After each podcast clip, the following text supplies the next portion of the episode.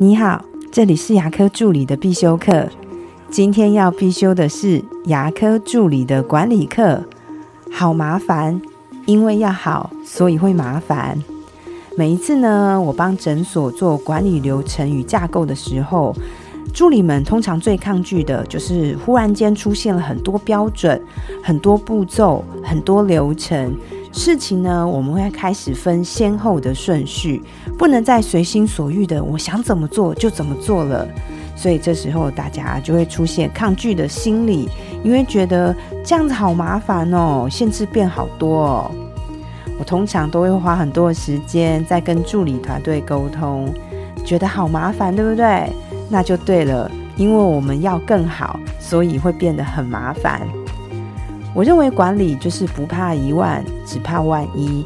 我们制定这么多流程，看似很花时间，可是就是为了防止在那个万分之一发生的失误上面。一旦发生失误，我们就会花巨大的时间，而且忐忑的心理在找东西。有时候呢，发生在顾客身上，就要跟顾客道歉。这中间花的找东西的时间成本、道歉的时间成本、情绪成本，甚至东西找不到要到赔偿的金钱成本也是非常高的。意思就是要把诊所管理好，不要出现闪失，本来就是要付出很多成本的，只是差在前面的预防成本，或是后面的收拾残局成本。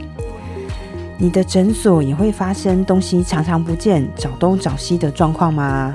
那可能是在提醒你要开始重新整理一下诊所的管理流程或是衔接的步骤，千万不要觉得这样好麻烦哦，因为要更好，所以会麻烦。我今天的分享就到这边，如果你觉得今天的内容对你有帮助的话，也请下载下来或是分享出去，让更多人听得到。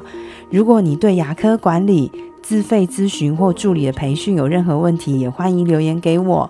或者是在龙语牙体技术所的粉丝专业也可以找到我。我们下次再见了，拜拜。